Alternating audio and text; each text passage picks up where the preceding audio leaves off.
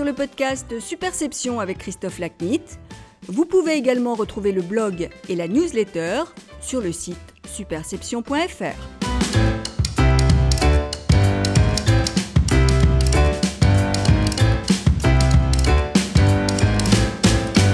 Bonjour, je suis ravi de vous retrouver pour ce nouvel épisode du podcast Superception. Aujourd'hui, mon invité est Alain Perron. Alain a cofondé avec Pierre Giacometti le cabinet de conseil en stratégie de communication et d'opinion NoCom, dont il est directeur général. Le pod Superception me donne l'occasion de faire de belles rencontres humaines, et celle avec Alain figure au rang des plus touchantes réalisées depuis bientôt deux ans. Alain et moi avons d'ailleurs continué de discuter à bâton rompu sur le sens de la vie, après la fin de l'enregistrement de cet épisode, qui lui est consacré à la communication dans le cadre d'une société paranoïaque. Alain, bonjour. Merci beaucoup de participer au, podcast Superception cette semaine. Bonjour Christophe. Alors, vous me racontiez que euh, vos deux grands-pères ont eu une influence importante sur ce que vous êtes devenu. Bah, en tout cas, euh, ils m'ont laissé tous les deux euh, une grande leçon de vie. mon premier grand-père, c'est quelqu'un qui, en fait, a fait la guerre, euh, comme beaucoup de Français malgré lui. Euh, il a fait son service militaire en 36. Il a eu le droit à la, à la loi des trois ans. Ça veut dire qu'il euh, était dans l'armée jusqu'en 39, au moment de la déclaration de la guerre. À ce moment-là, il a eu une permission de quelques jours pour revenir voir sa femme et ma maman qui venait de naître. Et puis après ça, il a connu cinq ans de captivité. Il a été vite fait prisonnier euh, lors de la bataille de Dunkerque et il a été prisonnier pendant cinq ans à Nuremberg jusqu'à la fin de la Seconde Guerre mondiale. Il a fait partie des derniers libérés et euh, il a gardé euh, un souvenir très ému de la manière dont les Allemands l'avaient bien traité et dont là aussi sa vie avait été mise en danger par les bombardements des Alliés. Et euh, il avait gardé euh, beaucoup d'humanité. C'était quelqu'un qui euh, avait été très marqué par ces épreuves. Et ça m'a intéressé tout de suite de voir que finalement, l'histoire qu'on apprend dans les livres, c'est pas toujours celle que les gens vivent, euh, et que selon l'endroit où on se trouve, on peut avoir un point de vue euh, très différent. Euh, évidemment, l'histoire que j'apprenais dans les livres, c'était que les Allemands c'était les méchants, et lui, ce qu'il m'apprenait, c'est qu'il avait été bien traité. Et j'étais toujours très ému par sa manière de regarder les choses à hauteur d'homme. Euh, euh, avec beaucoup de, de prudence, d'humanité, et puis euh, avec un goût pour la paix qu'il a gardé et qui m'a transmis. Et je, pense souvent à, sa mémoire dans cette période que nous traversons où on sent les tensions remonter et où j'espère que les gens n'oublieront pas la mémoire des anciens qui avaient parce qu'ils avaient connu ces périodes euh, très troubles, euh, gardé un goût et une passion pour la paix qui a permis de construire de grandes choses. Voilà.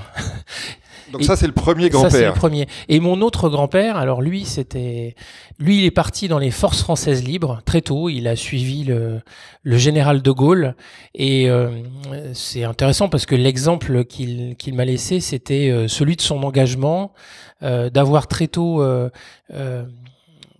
agit en fonction de ses convictions, en prenant des risques pour lui-même, pour sa famille aussi. Et là aussi, on voit que euh, l'histoire n'est pas rose. Et puis, il m'a raconté comment ça se passait euh, à Londres, euh, dans les forces françaises libres, où tout n'était pas, tout n'était pas facile. Et ce que j'ai retenu évidemment de, de sa mémoire, c'est bah, la force de la fidélité à soi-même.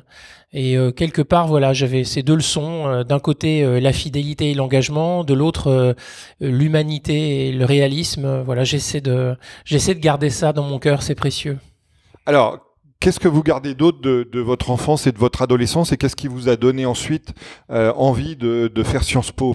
Bah, un goût pour l'histoire, euh, comme je vous l'ai dit, euh, euh, parce que j'aimais croiser l'histoire que je découvrais dans les livres avec une passion pour la période de la Seconde Guerre mondiale, avec le témoignage que j'en avais dans ma famille. C'était intéressant de voir comment ces différents angles, ces différents témoignages, et j'ai pu remarquer que désormais, l'historiographie accorde une large place au témoignage humain. Quand on regarde, par exemple, le travail de cinéastes ou de documentaristes comme Ken Burns, je suis toujours frappé de leur capacité à avoir à la fois la vision macro à l'échelle des États, de la grande histoire, et puis la vision micro à hauteur d'homme et c'est quelque chose qui continue de me passionner aujourd'hui, ce changement d'angle. On voit pas les choses de la même manière quand on les voit en grand de haut et quand on les voit en petit de près. Et je crois qu'il faut les deux. Je, je dis pas qu'une des visions est supérieure à l'autre, mais cette capacité en permanence d'avoir à la fois la capacité à avoir une vue d'ensemble et puis une vue individuelle, euh, y compris aujourd'hui dans mon métier, je crois que c'est ce qui est demandé aux grands leaders aujourd'hui, de voir large et loin, et puis aussi de voir aussi au plus près. J'aime bien cette cette double dimension. Donc vous faites Sciences Po et après assez rapidement vous devenez consultant chez IBM. On est euh, loin de l'histoire là. Ouais, en fait, euh, avant avant d'être chez IBM, j'ai un parcours un peu un peu euh, plus compliqué que ça. Avant, je suis rentré dans une filiale de France Télécom. c'était intéressant, c'était au début des années 90, et cette filiale de France Télécom travaillait beaucoup sur à l'époque la télématique. C'est un mot qu'on a presque oublié aujourd'hui. À l'époque, ça s'appelait encore les services à valeur ajoutée. Et une des missions qui nous avait été confiée par la maison mère, c'était de démontrer que le modèle de l'Internet était morné, qu'il n'avait aucune chance. évidemment, parce qu'à l'époque, beaucoup de gens chez France Télécom souhaitaient maintenir le modèle du péage payant à la durée, qui était euh, très rémunérateur. Euh, à l'époque, les services du Minitel étaient une vache à lait pour France Télécom. Et euh, face à la transformation du modèle économique, face à la gratuité, à l'abandon du paiement à la durée, France Télécom était un peu paniqué, il faut bien le reconnaître, a pris le virage d'Internet au début plutôt de mauvaise grâce, on pourrait dire ça, avant évidemment de réussir brillamment. Mais moi j'étais à l'époque où c'était encore de mauvaise grâce. Donc on avait beau euh, démontrer que si si euh, ça ça pouvait marcher, il y avait beaucoup de gens qui n'avaient pas du tout envie euh, de cette transformation, voilà. Et c'est à la suite de ça que je suis parti chez IBM où là on était au tout début de ce qui s'est appelé ensuite le e-business. Ouais, où ils ont fait d'ailleurs des grandes percées, y compris des grandes campagnes de, de com et de marketing sur le e-business. Voilà, et puis surtout IBM a compris qu'il fallait changer de métier. D'abord, au départ, c'était une entreprise qui était à la fois un constructeur de matériel et un éditeur de logiciels et c'est l'époque où elle a commencé à comprendre que l'avenir était dans les services. C'est l'époque Gerstner, du coup. Exactement, c'était l'époque Gerstner. Et euh, euh, donc, euh, il y a eu la création d'IBM Global Services. Et ce qui était intéressant, c'est que nous, on était e-business. Et dans les équipes e-business, IBM est allé chercher des compétences qui étaient celles de l'Internet de l'époque, c'est-à-dire des graphistes, des gens qui avaient une sensibilité artistique, des consultants, tout un tas de métiers qui étaient un peu périphériques à l'informatique et qu'on avait la chance de regroupés pour la première fois. Euh, aux États-Unis, ils étaient allés chercher une directrice artistique qui venait de chez Disney. Enfin, euh, c'était une période de foisonnement. C'était le début de la bulle Internet.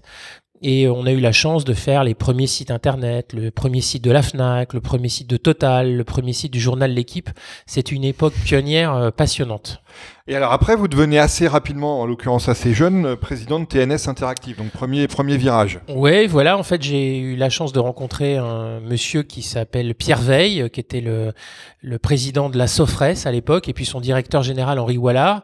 Et euh, les instituts de sondage commençaient à s'interroger sur cet objet bizarre qu'était Internet, parce que d'une part, euh, ils se disaient qu'il y avait là tout un champ économique d'acteurs qui pouvaient constituer de nouvelles clientèles qu'il fallait approcher, et puis aussi, ils sentaient que ça risquait de modifier complètement la manière de faire des études. Euh, en quelques années, ils étaient passés des terrains face à face au terrain par téléphone, et on commençait à se dire qu'un jour ou l'autre, peut-être, on pourrait interroger des gens par Internet. Aujourd'hui, c'est très classique. L'époque, ça posait, plein de questions de représentativité, de taux de réponse, qui étaient liés au fait que on commençait à s'équiper d'Internet et que les gens qui avaient Internet n'étaient pas encore très représentatifs de la population française. Et donc, ils sont venus me chercher chez IBM pour créer euh, Sofres Interactive qui a eu un succès euh, assez rapide, encore une fois, parce qu'à l'époque, le marché était très porteur, donc ça a été là aussi euh, une très belle aventure. Ensuite, nouvelle aventure avec Nurun. Alors Neuron, oui. Euh, là, cette fois-ci, c'était une agence interactive. Je suis passé des études à, à la Web Agency. Euh, ça n'a pas été tout rose parce que j'ai commencé à travailler chez Neuron euh, la semaine presque du, du, 11 septembre et que peu de temps après, la bulle Internet a explosé. Euh, de nombreuses entreprises du secteur ont disparu, des noms prestigieux à l'époque comme Himalaya, hein, 5000 consultants ont disparu d'un coup, et euh, il y a eu pendant 6 à 8 mois une crise du digital, euh, de l'Internet, tout d'un coup ce qui était prioritaire est devenu superflu, et quelques agences ont survécu malgré tout, Newrun a fait partie de celle-là, on a bien traversé la crise grâce à, à, des clients fidèles et puis grâce à des équipes talentueuses, et, mais ça n'a pas été tourpeau. Ensuite, retour euh, vers, les, vers les enquêtes d'opinion. Ouais, ensuite retour aux études euh, chez Ipsos en fait où on m'a confié euh, la direction d'une entité qui s'appelle Ipsos Loyalty et qui est spécialisée dans les marketing relationnel. Voilà, c'est ça, dans la relation client et dans la relation avec les salariés. Ça c'est un sujet qui m'intéresse beaucoup parce que ça me permettait de faire le lien entre la nouvelle les nouvelles technologies et puis les comportements des clients et les comportements des des salariés, le lien entre l'engagement des salariés et la satisfaction des clients est évidemment un lien qui intéresse beaucoup les entreprises de services et c'est un sujet passionnant et c'est un sujet éternel parce que la course vers la satisfaction elle s'arrête jamais parce que au fur et à mesure qu'on augmente les standards de qualité bah, la compétition s'ajuste les clients en veulent plus. Donc la, la satisfaction la qualité l'excellence c'est une course qui s'arrête jamais. Pour ensuite prendre la direction générale de Ipsos France. Euh, j'ai été euh, chargé, euh, oui, au sein d'Ipsos France de, structurer l'ensemble des équipes marketing. Et puis j'étais euh, euh, directeur général délégué auprès de à l'époque euh, Pierre Giacometti et Stéphane Truchy qui étaient les directeurs généraux de la France et c'était une là aussi une, une, époque tout à fait passionnante. Bon et donc là on arrive à l'époque qui nous équipe aujourd'hui enfin qui vous occupe surtout vous hein, c'est-à-dire la création avec Pierre Giacometti en, en 2008 de Nocom qui s'appelle pas Nocom au départ mais qui devient Nocom. Oui en fait c'est pas qu'on n'aimait pas les études parce qu'on considère que c'est toujours un métier passionnant, mais on avait envie euh, d'aller un peu plus du côté du conseil. Euh, et en fait, on avait constaté plusieurs choses. La première chose qu'on avait constaté, c'est que beaucoup de dirigeants d'entreprise commençaient à avoir un problème de saturation par rapport à l'information qu'ils recevaient. C'est-à-dire que finalement, à force de recevoir de l'information dans tous les sens et de partout, ils commençaient à avoir du mal à la digérer. La deuxième chose qu'on avait constaté, c'est que dans les entreprises, il y avait une double fragmentation et des études et de la communication. Pour faire court, euh, une segmentation par public il y avait par exemple d'un côté les gens qui s'occupent de communication corporate et qui vont s'occuper de mesurer l'image auprès de l'opinion publique. Et puis vous avez les gens qui font de la communication financière, qui vont s'occuper de l'image auprès des investisseurs. Et puis vous avez les gens qui font de la communication RH, qui vont s'occuper de la marque employeur et de l'image de l'entreprise auprès des candidats. Et puis vous avez les différentes entités qui sont au contact du client, qui vont mesurer la satisfaction. Et en fait, ces différentes communications et ces différentes études offrent une vue fragmentée de l'entreprise et assez rarement les entreprises étaient capables de concilier ces différentes vues. On continuait d'avoir une approche à l'ancienne avec euh, cible, canal, message, alors que nous, on sentait qu'avec le digital, tout allait se mélanger. Et de fait, ce qu'on constate aujourd'hui, c'est que tout se mélange. Une communication qu'on envoie aux clients peut très bien être récupérée par les salariés ou les partenaires sociaux. À l'inverse, un conflit interne peut ternir l'image auprès des clients. C'est ce qu'on voit quand il y a des grèves dans les grandes entreprises. Euh, on peut aussi constater dans certaines situations que euh, tout, se, tout se mélange et tout est, est assez transparent. Par exemple, un problème de satisfaction client posé sur les réseaux sociaux va devenir un problème d'image qui peut entacher la réputation corporate. Bref, comme on voyait ce grand mélange, on se disait, bah, il est temps d'avoir une approche qui, consolide l'ensemble de ces perceptions et peut-être d'avoir une recommandation stratégique qui essaie de faire le lien entre ces différentes dimensions. Et c'est exactement ça qu'on essaie de faire ici. Hein. C'est-à-dire que on prétend pas faire de la communication 360, mais on pense que il est important que le récit central de l'entreprise puisse se décliner euh, vers ses différents publics, mais avec de la cohérence. Aujourd'hui, toutes les fois où une entreprise est, prise en flagrant délit d'incohérence, on la soupçonne d'insincérité ou de mensonge. Et c'est compliqué d'être cohérent dans ce monde complexe où les occasions de contact et où les messages se multiplient. Et on pense qu'une des réponses, c'est peut-être pas la seule, mais une des réponses, c'est d'avoir un récit central très fort. Voilà. C'est de donner du sens c'est de donner du sens et, puis de, s'y tenir, euh, c'est-à-dire de considérer qu'il y a une obligation de cohérence. Hein. donc c'est le sens et la cohérence. Alors, est-ce que vous pouvez nous dire, euh, pour ceux que vous pouvez citer, quels sont vos, vos principaux clients Alors, chez Nocom euh, Chez Nocom, on a tendance généralement à être discret. Euh, parce que nos clients, euh, euh, ce sont eux les stars. Et puis, d'ailleurs, dans la manière qu'on a de travailler avec eux et de les conseiller, on souhaite véritablement qu'ils s'approprient nos recommandations et nous, on cherche pas à, mettre notre nom sur telle ou telle stratégie ou autre. En revanche, on peut dire qu'on travaille, c'est connu pour des grandes entreprises comme la SNCF, on a pu travailler pour Air France, pour des banques. On travaille généralement pour des entreprises qui ont souvent une exposition forte à l'opinion et qui cherchent à, à articuler leurs besoins d'acceptabilité dans l'opinion et l'engagement interne. Voilà. Donc typiquement des grandes entreprises de services qui ont besoin d'engager et de mobiliser leurs troupes face à des contextes d'opinion compliqués sont des entreprises avec lesquelles on aime bien travailler. Mais c'est très large, on est euh, dans la banque, dans l'énergie, dans le transport, dans le football, euh, dans la distribution, dans l'alimentation, dans un nombre de secteurs très variés. Tant mieux pour vous. Alors, petite question pour euh, prendre un peu de, de, recul, de mettre en perspective ce parcours. Si vous pouviez recommencer votre, votre parcours, votre carrière, qu'est-ce que vous feriez différemment? Euh, J'aurais essayé d'être chanteur ténor, mais je sais pas si c'est la bonne réponse. On va parler de théâtre tout à l'heure, donc euh, voilà, ça, ça, bon, ça répond à la question en tout cas. Euh, autre question, est-ce que, est que vous avez un, un modèle ou est-ce que vous avez eu un moment un modèle?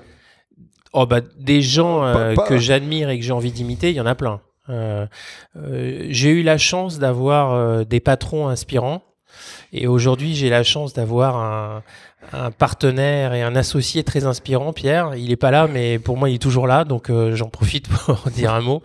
Donc des modèles j'en ai plein. Franchement, y a des gens à qui j'ai envie de que j'ai envie d'imiter ou qui m'ont qui m'ont appris et aujourd'hui encore parmi nos clients, il y a un certain nombre de, de, patrons ou de dirigeants qui sont des personnes euh, très exemplaires dans leur méthode de travail, dans leur leadership, dans leur drive. Euh, ça manque pas. J'admire beaucoup. Alors, Alain, on va, on va passer au deuxième chapitre de notre entretien qui est consacré à un peu la vision de votre métier. Oui. Celle-ci, je vais, le, je vais la, la centrer autour de, du concept de société paranoïaque, oui. qui est un des, des fondements de, de, votre vision ouais. euh, au, sein, au sein de Nocom. Alors, avant de rentrer sur la société paranoïaque proprement dite, euh, posons les fondamentaux. Est-ce que vous pouvez me, me, donner votre vision du rôle de la communication pour les entreprises et de sa valeur ajoutée euh, au succès des dites entreprises? Bah, J'ai bien envie de passer par la société paranoïaque. Eh bah alors, faisons le, alors, faisons le bridge.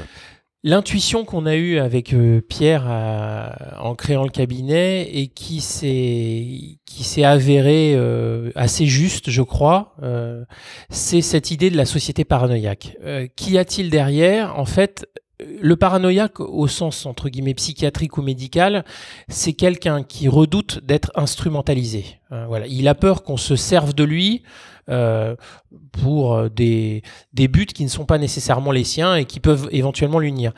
Cette question de l'instrumentalisation, ce dont on s'était aperçu avec Pierre, c'est qu'en fait, elle est proportionnelle au niveau d'information. C'est-à-dire que ce ne sont pas les gens les moins informés qui sont les plus méfiants, ce sont les gens les plus informés qui sont les plus méfiants. C'est-à-dire que ce qu'on a constaté, c'est que l'information ne réduisait pas la méfiance, elle a plutôt tendance à l'augmenter. Et donc c'est ça pour nous qui fait la société paranoïaque, c'est que c'est pas une maladie de l'ignorance, c'est presque un prix à payer de la connaissance et de l'abondance d'informations. Et c'est pourquoi on pense que c'est un phénomène assez irréversible. Euh, on pense pas qu'il s'agisse simplement d'un mouvement d'humeur passager, on pense qu'il s'agit d'un phénomène qui est euh, conséquent à la surabondance d'informations. Et on a décelé deux causes à ça. Euh, la première cause, c'est ce que je vous ai dit sur l'instrumentalisation, c'est-à-dire que plus on est conscient qu'il y a en face de nous des stratégies, bah, des stratégies d'émetteurs, les marques cherchent à nous convaincre, les politiques cherchent à nous convaincre, les patrons d'entreprise cherchent à nous convaincre, plus on va chercher dans chaque discours d'abord l'intention cachée. Et chacun de nous est un paranoïaque, au sens où nous cherchons toujours le pourquoi avant même d'écouter euh, ce qui est dit.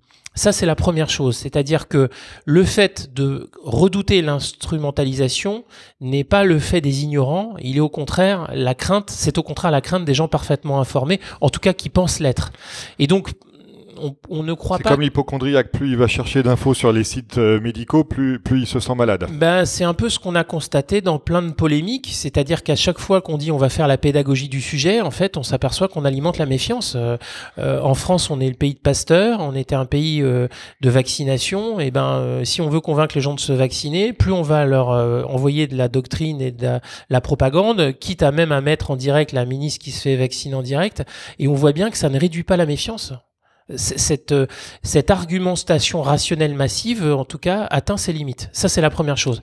Et puis la deuxième hypothèse qu'on fait, et là aussi ça, ça renforce l'idée que la société est de l'information responsable de ça, c'est qu'en fait, dans cette société où on est à la recherche de la vérité, paradoxalement, la surabondance d'informations la rend de plus en plus inaccessible. Je vais essayer de le dire en clair. Quand j'étais petit et que je posais une question à mon papa, il ouvrait le quid et ça m'allait très bien. Et, et la réponse prenait cinq minutes. Aujourd'hui, quand mon fils à moi me pose une question, je vais faire une recherche sur Internet. Ça risque de me prendre des heures euh, faut-il se faire vacciner contre l'hépatite B? À qui faire confiance? Euh, Y a-t-il un risque avec les sels d'aluminium? Je vous en passe, des meilleurs.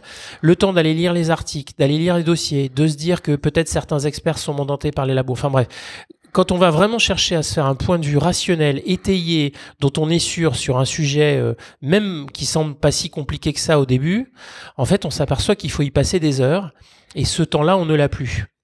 Et notre hypothèse aujourd'hui, c'est que dans plein de sujets, l'accès à la vérité devient trop coûteux et qu'on remplace la recherche de la vérité objective qui nous semble de plus en plus inaccessible par l'évaluation de l'authenticité de l'émetteur. On pense qu'aujourd'hui, l'authenticité de l'émetteur est une espèce de, de méthadone, de produit de substitution à la vérité. En l'absence de capacité à, à, accéder de manière sûre et certaine à la vérité, je me réfugie dans la sincérité de l'émetteur. Mais il y a, alors, pour rebondir là-dessus, Alain, c'est, assez intéressant. Moi, je suis beaucoup, euh, parce que je prépare un bouquin sur le sujet en plus, la, la politique américaine. Ouais. Et il y a beaucoup d'électeurs américains qui disent qu'ils ont voté pour Trump parce qu'il était authentique ouais. et il traduisait l'authenticité de Trump, qui est un milliardaire soi-disant Ouais. euh, à la défense des cols bleus américains, non pas par euh, son parcours ou autre, mais par sa capacité à dire des choses que les autres n'allaient pas dire. Ouais, C'est-à-dire que plus Trump était dans la transgression, plus il le considérait comme étant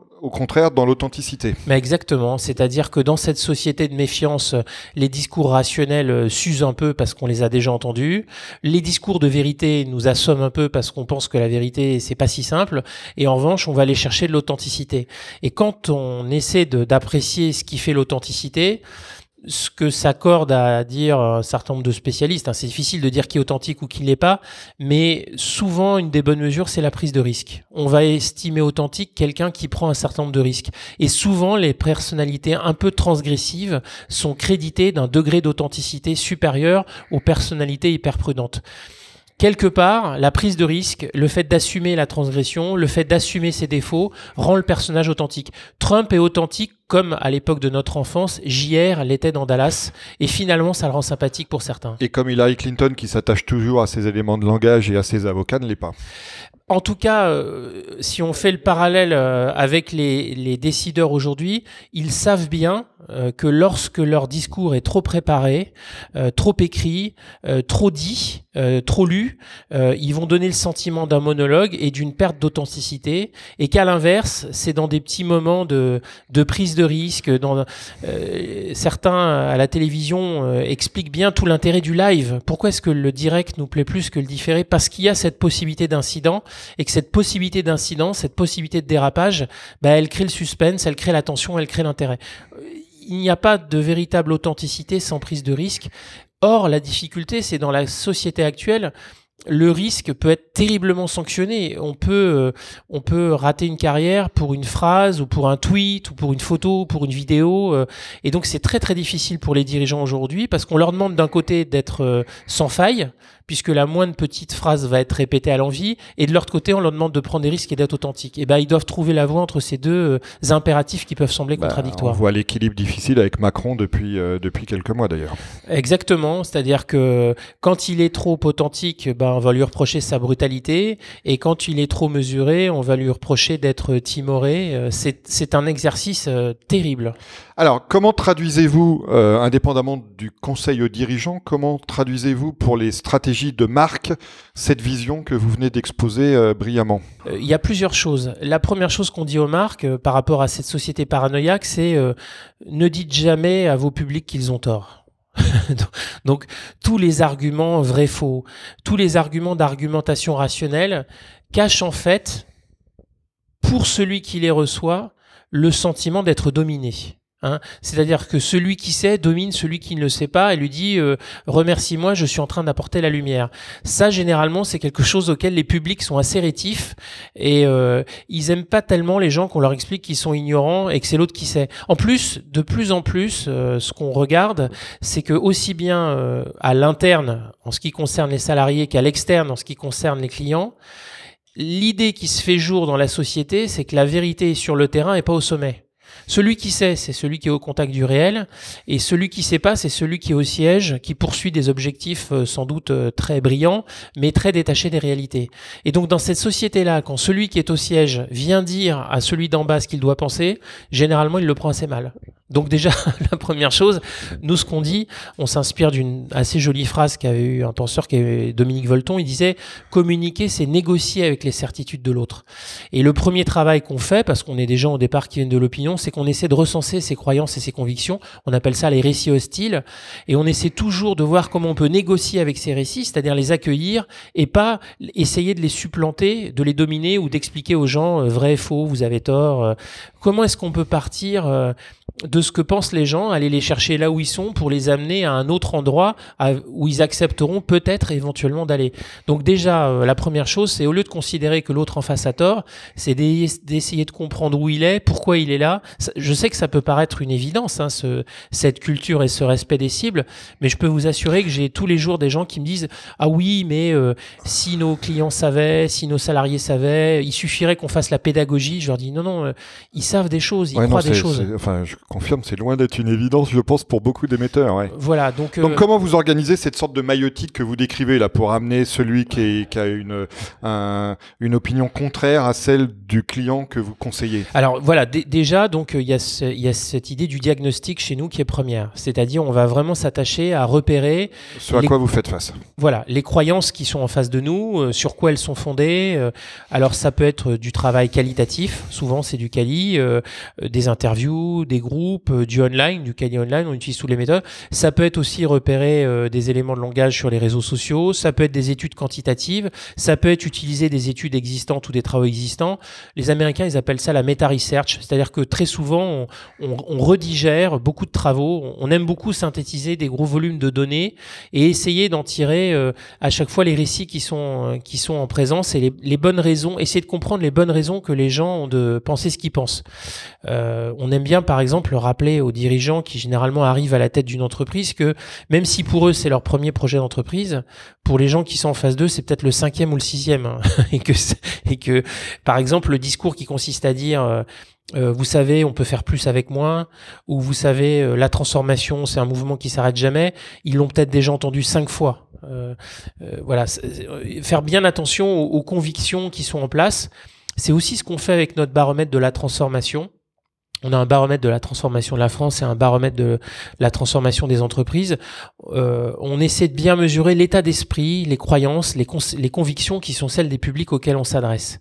Et puis après, donc ça c'est la première partie, on va essayer de bâtir un récit authentique avec l'entreprise. Alors, ce qu'on appelle nous un récit, c'est pas une jolie histoire pour déguiser les faits.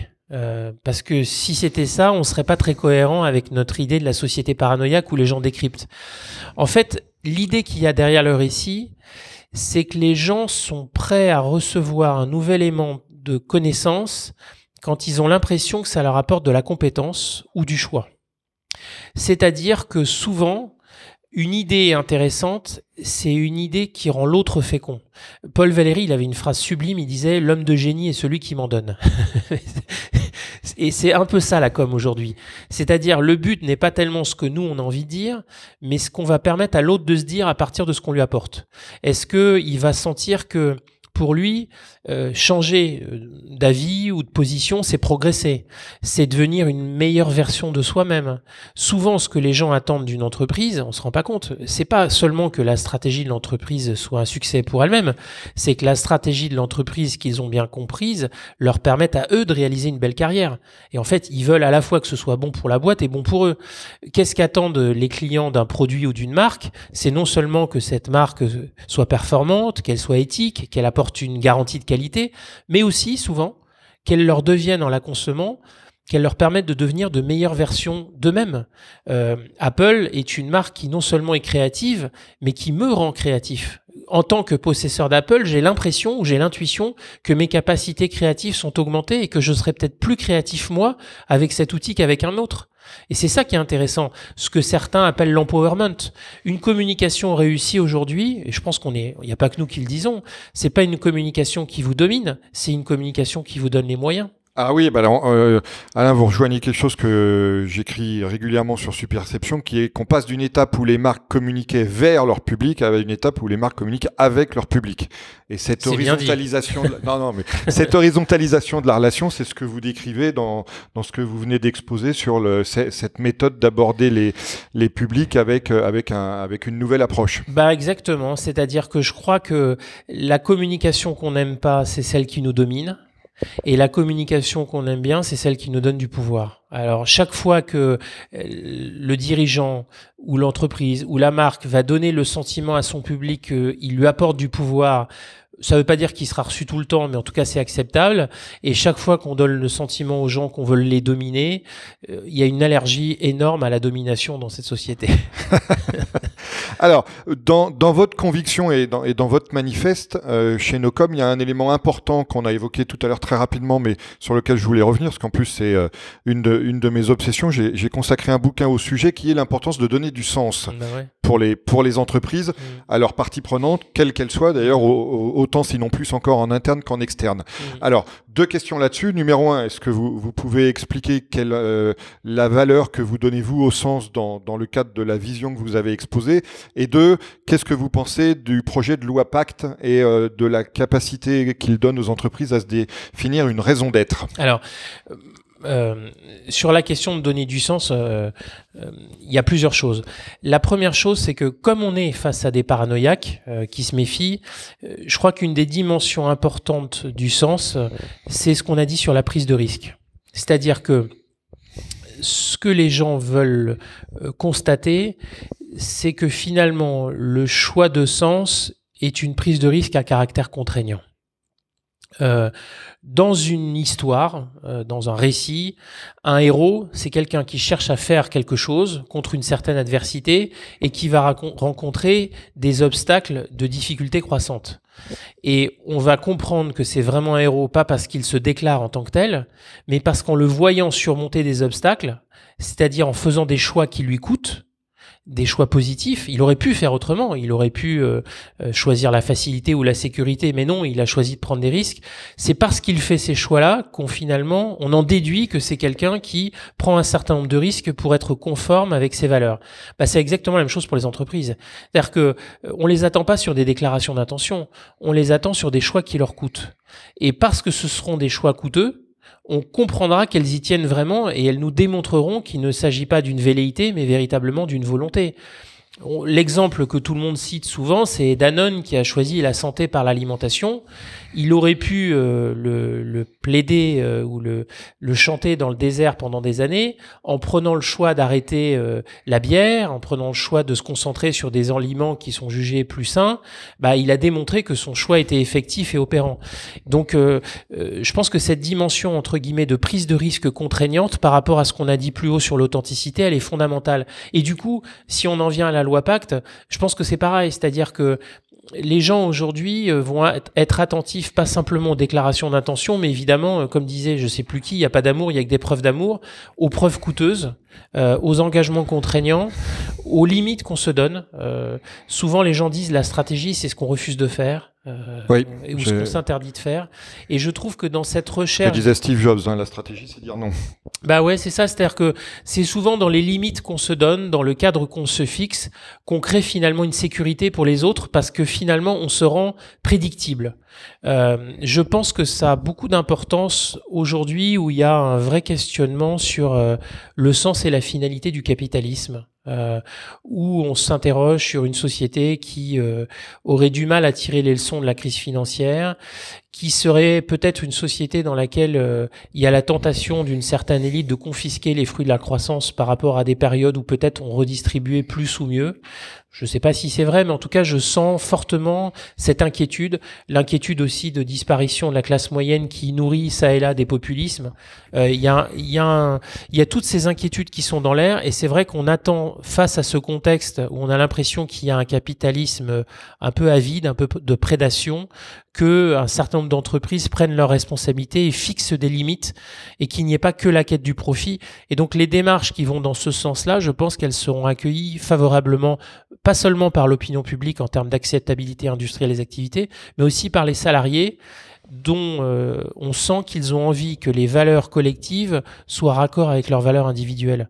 Euh, le besoin de sens collectif, il est souvent accroché au besoin de sens individuel, et ça c'est vrai qu'on sent que c'est une préoccupation montante.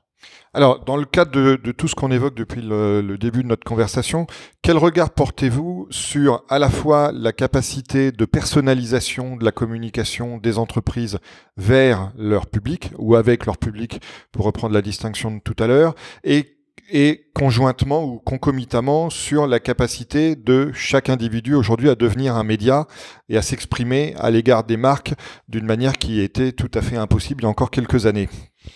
Bah, c'est certain qu'en termes de volume, euh, les réseaux sociaux ont tout changé parce que désormais, si on regarde le volume hein, de, de, de, tweets, euh, finalement, en termes de quantité, hein, je ne parle pas en termes de puissance, mais en termes de quantité, la prise de parole des émetteurs est devenue très largement minoritaire par rapport à la prise de parole des réémetteurs ou des commentateurs.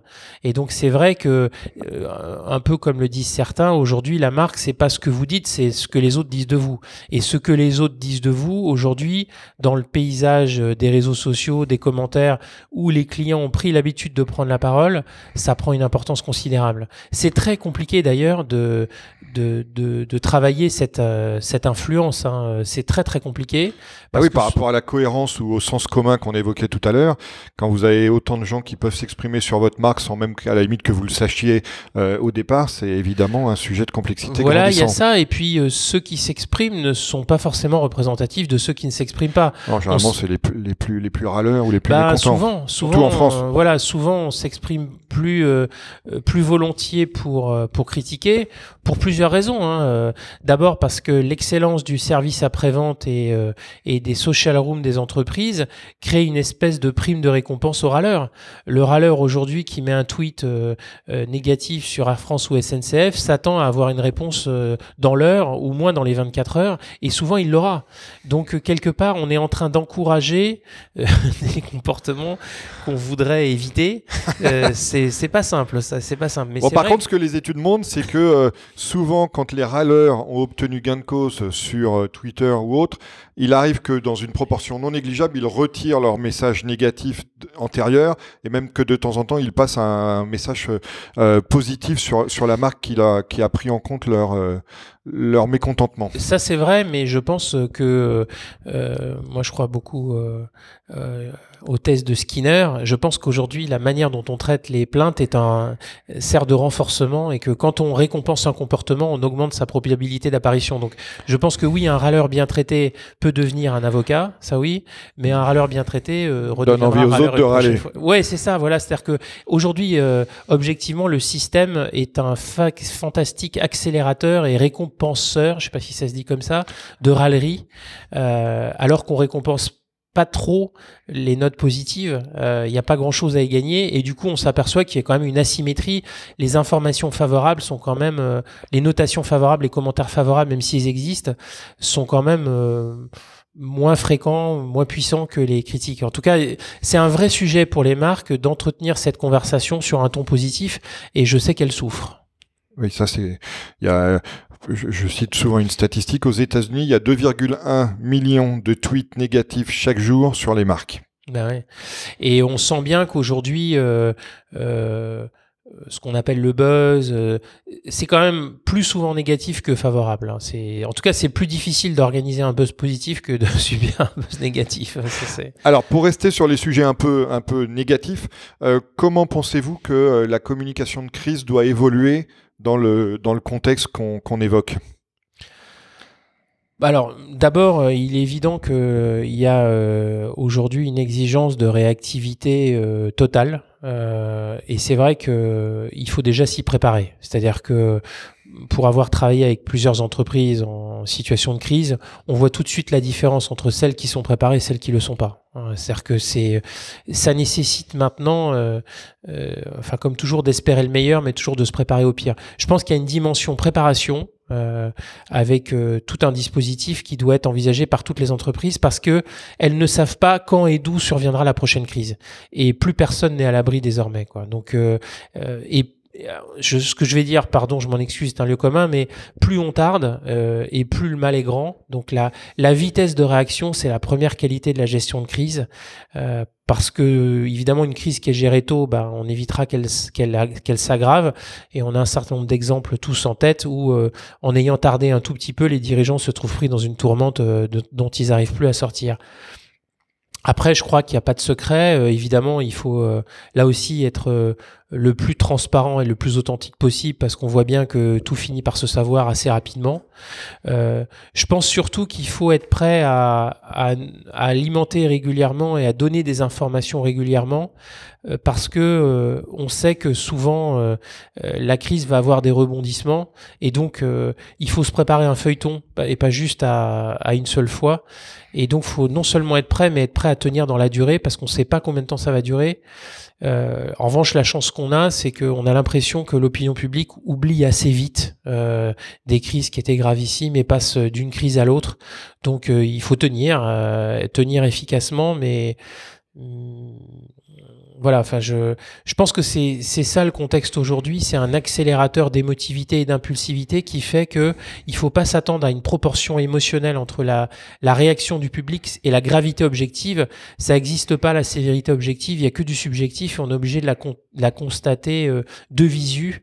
Et donc toute crise doit être euh, dès le départ considérée comme potentiellement importante. Il y a plus de il y a plus de petites crises. Il y a plus de crise locale. Un problème qui vous arrive dans n'importe quel pays ou dans n'importe quelle euh, peut euh, euh, très rapidement déborder euh, sur votre marque. On a vu des compagnies aériennes dont le cours s'est effondré parce qu'elles avaient maltraité un seul passager. Enfin, un seul incident peut créer... Voir un chien voilà. Donc, moi qui suis un grand défenseur des chiens, je trouve ça très normal, mais malgré tout, ça peut être surprenant pour la marque. Et, ce, qui est, ce, qui est, surprenant, c'est ce caractère très émotionnel qui rend les choses absolument, en apparence, disproportionnées, mais voilà, faut faire avec. Euh, s'adresser aux émotions du public, évidemment, euh, c'est une dimension importante. Ce n'est pas qu'une affaire d'argumentation rationnelle. Euh, voilà, je, et puis surtout, se préparer, et se préparer, c'est deux choses. Hein. C'est d'une part avoir un dispositif de gestion de crise rodé et aguerri, mais c'est surtout préparer sa résilience avant. Hein. Quelque part, tout ce qu'on fait pour sa bonne réputation avant, c'est un peu comme une épargne, euh, euh, comme quand on met de l'argent sur un compte épargne pour résister en cas de grosses dépenses. Ben, vous savez, Alain, je ne sais pas si vous le savez quand vous citez ça, mais ça, c'était une grande théorie de Steve Jobs, que je recite pour la deuxième fois. Il avait cette euh, théorie que justement la, la réputation d'une marque était comme un compte en banque. Plus on l'augmentait, plus elle était résiliente quand elle rencontrait une crise. Bah, je, en tout cas, je pense que c'est aussi à ça que les sujets raison d'être, les sujets utilité, les sujets engagement vont servir. C'est euh, euh, permettre aux entreprises de se constituer un capital d'utilité qui leur permettra de se défendre. Après, euh, euh on peut pas euh, s'exonérer quand on est responsable de quelque chose qui s'est mal passé en disant regardez tout ce qu'on fait de bien. Faut pas jouer à ça. Faut répondre au sujet. Mais ça aide le public, les spécialistes, les leaders d'opinion à relativiser. Et on a besoin de ça, quoi. Alors, ça fait dix ans que vous avez euh, créé Nocom donc avec Pierre Giacometti. Est-ce que la manière dont travaille l'entreprise Nocom, l'agence Nocom, au conseil de vos clients, a beaucoup évolué avec euh, l'évolution de tout ce qu'on évoque depuis euh, depuis dix ans, c'est-à-dire depuis dix ans, les réseaux sociaux, les médias, les usages ont énormément évolué. Est-ce que c'est quelque chose qui change la manière dont vous pratiquez votre métier? Alors, il y a plein de choses qui ont évolué dans nos métiers. Euh, c'est vrai qu'il y a les, les, réseaux sociaux euh, qui ont beaucoup d'importance. Il y a les chaînes d'infos aussi, hein, si on parle de la gestion des crises. C'est-à-dire le fait que l'information soit en continu, euh, quand vous gériez une crise euh, il y a 15 ans, 20 ans, vous aviez le 20h, vous aviez les éditions des journaux du soir et du matin, mais là maintenant c'est toute la journée, tout le temps. donc cette dimension immédiateté, cette dimension continue, elle fait, elle crée une pression considérable. Et puis le contexte d'opinion a changé parce que les publics sont devenus beaucoup beaucoup beaucoup plus résistants. Et ça c'est pas que juste une question d'outils, c'est ce que je vous disais dans la société paranoïaque, c'est-à-dire que le degré de méfiance que ce soit à l'intérieur des entreprises quand on parle de com interne ou que ce soit euh, dans l'opinion publique ou le degré de méfiance des clients euh, est devenu un frein considérable aux actions de communication. On a deux problèmes. On a un problème d'attention. C'est super dur de capter l'attention des gens. Ils en ont moins. Ils sont saturés. Et quand vous réussissez à les capter, euh, ils sont a priori défiants. Donc, je crois qu'il y a eu un changement d'outils et de contexte, mais il y a vraiment eu un changement aussi d'attitude et de comportement du côté de ceux qui reçoivent l'information. Oui, c'est ce que vous appelez le règne de Narcisse. Cette dimension euh, résistance aujourd'hui, c'est sans doute un des faits de société qui, qui modifie considérablement le travail des communicants. Et la meilleure preuve, c'est que alors que tout le monde s'accorde sur l'importance de la communication, quand on dit de quelque chose c'est de la com, c'est dévalorisant. C'est la pire insulte, ouais. Bah ouais. Ouais, c'est-à-dire que tout le monde considère que. Mais ça va, Alain, ça va avec le nom de votre agence. Bah Nocom, parce qu'en fait, Nocom, c'est faire de la com sans en avoir l'air. En tout cas, faut pas que ce soit que de la com. Voilà. voilà. C'est pas qu'on s'en cache, hein. c'est que si les gens ont le sentiment que ce n'est que de la com, c'est-à-dire quelque chose d'artificiel et de vain, c'est foutu. C'est foutu. C'est clair. Alors, quelles sont aujourd'hui les entreprises vos clients ou pas, on ne le saura pas d'ailleurs parce qu'on ne connaît pas la liste de vos clients euh, exhaustive, mais quelles sont les entreprises qui aujourd'hui vous donnent l'impression de mieux naviguer dans, dans, ce, dans ce nouvel environnement ben, alors, j'ai pas trop envie de citer de nom d'entreprise, mais euh, je suis sensible aux. D'abord, euh, avant d'être sensible aux entreprises, je suis sensible aux hommes. Euh, je crois beaucoup à la dimension incarnation, et je trouve que, notamment en France, on voit un certain nombre de de patrons qui tiennent un discours qui est à la fois assez authentique, assez inspirant, euh, c'est-à-dire que quand je discute avec leurs collaborateurs, on a l'impression que c'est quelque chose qui leur donne envie d'agir, qui leur donne euh, le sentiment de pouvoir prendre des initiatives. Et moi, j'aime bien mesurer euh, justement le discours de quelqu'un à ce que les gens ont envie d'en répéter. Je me dis finalement une bonne communication, c'est une communication, c'est pas tellement ce que vous dites, c'est ce que les gens vont en répéter. Et je pense que on a la chance quand même d'avoir des gens euh, euh, très inspirants dans, dans, ce pays qui réussissent à, à provoquer cette envie de faire, cette, cette envie d'agir. Et je pense que ça, c'est vraiment une bonne mesure d'une communication assez réussie, c'est quand ça donne à l'autre l'envie de prendre des initiatives. Voilà, mais vous ne donnerez pas d'exemple alors ah, euh, non, mais je, je, il y en a avec qui on travaille, d'autres avec qui on travaille pas, mais euh, quelqu'un comme euh, euh, Jean-Dominique Sénard chez Michelin, qui a pris position sur la mobilité durable très tôt, est, est, reconnu comme quelqu'un de très inspirant dans l'ensemble de la communauté, y compris par ses salariés. on n'a pas la chance de travailler pour lui, mais quelqu'un comme Emmanuel Faber a pris des positions sur Danone, qui ont, qui ont, qui, qui, sont vraiment intéressantes. Après, je crois qu'il chaque patron euh, euh, ne doit pas être idéalisé, mais euh, voilà, on a la chance de travailler comme, pour quelqu'un comme Guillaume Pépi pour SNCF. c'est quelqu'un qui a fantastiquement modernisé la SNCF, l'a ouvert à toutes les mobilités, a essayé de concilier des missions de service public avec l'ouverture à la concurrence. Je trouve qu'en France, on a un certain nombre de patrons qui sont des gens inspirants. Alors, ceux qui travaillent aux côtés des patrons dans nos métiers, c'est les, les, communicants. Euh, Est-ce que vous pourriez nous dresser, à vos yeux, le portrait du, du communicant moderne? Oh là là, c'est dur ça. le, le, mot communicant, il, moi, je l'aime pas trop non plus parce que. Euh, pour moi, c'est c'est pas que un sujet de communication, c'est vraiment un sujet de conseil en stratégie. C'est-à-dire que s'il ne s'agit que d'habiller un faire qui ne change pas par un nouveau dire, ça aucun intérêt. Là, on est dans le paquet, dans le paquet cadeau. Hein. Ça a un intérêt, mais comme on pense que les gens sont lucides et paranoïaques, on pense que ça va se voir. Donc, je trouve que là où la communication est intéressante, c'est quand elle est transformante, c'est-à-dire quand euh, le fait de prendre des engagements va pousser euh, l'entreprise à agir et notamment va aider les individus à prendre des initiatives. Euh, c'est pas que le discours du dirigeant, c'est la marque. Vous avez cité Steve Jobs. Je pense que tout le monde s'accorde à dire que c'était quelqu'un qui était puissamment créatif et qui avait un sens du design qui conciliait à la fois euh, l'utilité, l'ergonomie et à la fois l'élégance. Hein, ce mélange d'utilité et d'élégance qui est vraiment l'équilibre presque parfait. Et on sent que c'est quelque chose qui perdure dans les produits Apple et on sent que c'est une valeur dont les employés euh, de son entreprise sont extrêmement fiers et veulent garder. Bah, est-ce que c'est de la com? Est-ce que c'est de la stratégie? Est-ce que c'est du sens? J'ai envie de vous dire les trois. Là, oui, c'est les trois, ouais, on est d'accord. Si c'était juste un discours, je pense que ça serait passé de mode et ça ne durerait pas. Si c'est vraiment quelque chose qui fait sens et qui est inspirant pour chacun, là, on se dit que ça nous fait progresser. Quelqu'un pour moi qui communique bien, c'est quelqu'un qui me donne le sentiment, en me racontant des trucs, qui me fait progresser. Ben, on revient à la notion de sens qu'on évoquait tout à l'heure. Bah ouais. non, parce que je suis désolé de redire quelque chose que de, de, me, de me auto-citer, mais moi je dis toujours que le communicant est un fournisseur de sens. Bah c'est pas mal, hein c'est bien. Hein. Écoutez, en tout cas, je préfère que ce soit un fournisseur de sens qu'un charlatan. bon, alors, euh, alors, on va terminer. Euh, vous savez, le, podcast Superception se termine toujours avec une question d'actualité. Donc là, j'ai une question d'actualité très originale avec vous. C'est la première fois que, le cas se présente. Parce que votre actualité, c'est une pièce de théâtre dont vous êtes l'auteur. Voilà. Famille, je vous aime. M avec un H pour euh, agrémenter le, le, le jeu de mots qui va bien. Donc racontez-moi déjà avant de parler de la pièce, racontez-moi l'aventure que représente le fait de devenir un auteur euh, de théâtre. Comment, comment ça vous a pris, entre guillemets? Euh, Est-ce que l'accouchement a été difficile?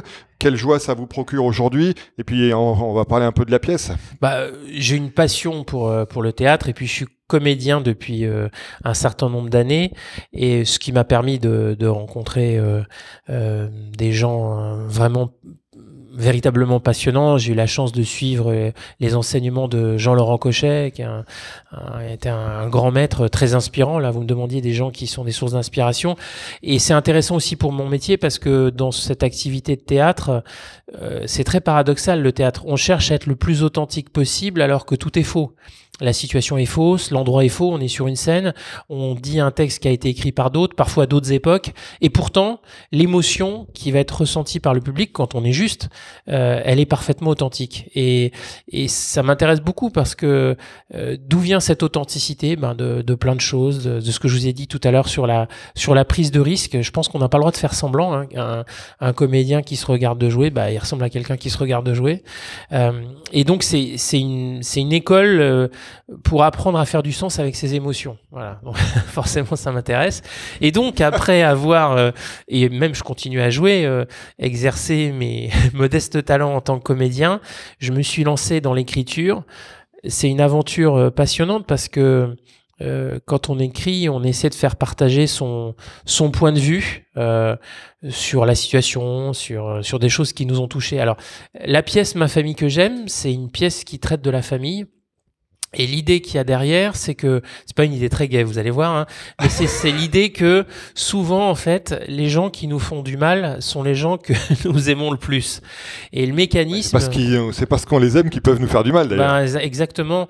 Et en fait, le mécanisme que j'ai souvent vu euh, fonctionner, euh, pas que dans ma famille, hein, dans celle des autres aussi, c'est que euh, souvent quand quelqu'un nous fait du mal, volontairement ou involontairement, c'est pas sur cette personne-là qu'on se venge, c'est sur celle qui suit. et donc ça crée un peu une espèce de chaîne victime et bourreau qui peut, euh, qui peut être à la fois, euh, alors dans le cas de cette pièce, euh, souvent drôle, parfois un peu douloureuse. Et c'est ce, ce qui m'intéresse beaucoup, c'est, toujours cette question de savoir dans nos vies quelle est la part que nous décidons vraiment et puis quelle est la part qu'on a héritée de notre contexte familial, dans notre comportement, de quoi est-ce qu'on est vraiment responsable, est-ce qu'on a vraiment décidé complètement ce qu'on a fait ou ce qu'on a été et, quelle est la part qui nous vient bah, de notre héritage, de ce qu'on a vu, des modèles qu'on imite consciemment inconsciemment voilà, c'est une pièce qui parle de tout ça. Euh, venez la voir. Mais avec plaisir. Alors, qu'est-ce que ça a fait de voir les autres jouer les mots qu'on a écrits? Ah bah c'est euh, c'est une sacrée émotion parce que on imagine des situations et des personnages. Et puis un peu comme ce qu'on disait euh, de la stratégie des entreprises quand la parole est incarnée elle prend une dimension tout autre. Euh, moi par exemple j'ai beaucoup de mal à lire le théâtre quand je quand j'ai le texte devant moi et quand je l'entends quand le texte est dit quand il a la, la, verticalité le corps le timbre il prend un relief un des livres que j'aime beaucoup par exemple c'est le voyage au bout de la nuit de Céline. Bah, je l'ai lu six ou sept fois, et la fois où je l'ai entendu lire dire pardon par Fabrice Lucchini, j'ai repéré des passages auxquels j'avais pas été attentif. Mais c'est la même chose pour la poésie, c'est le texte dit prend une résonance. Et là aussi je crois que c'est lié pas simplement à ce qui est dit, mais à ce que ça réveille en nous. Là aussi, je crois qu'un texte bien dit nous rend créatifs, et c'est ça qui est délicieux au théâtre, c'est que des images nous viennent, ça nous rappelle des choses. En fait, c'est c'est à la fois le fait d'écouter quelqu'un, et c'est le dialogue intérieur que ça fait naître en nous qui nous fait vivre des choses un peu en résonance. Voilà, je pense qu'on est euh, bien communiquer, c'est faire résonner, un peu comme en musique. Bon, bah écoutez, c'est sur cet euh, adage que nous allons terminer cette conversation, à laquelle je vous remercie d'avoir participé, Alain. Bah, c'est moi qui vous remercie Merci d'avoir suivi cet épisode du podcast Superception. Vous pouvez également retrouver le blog et la newsletter sur le site superception.fr.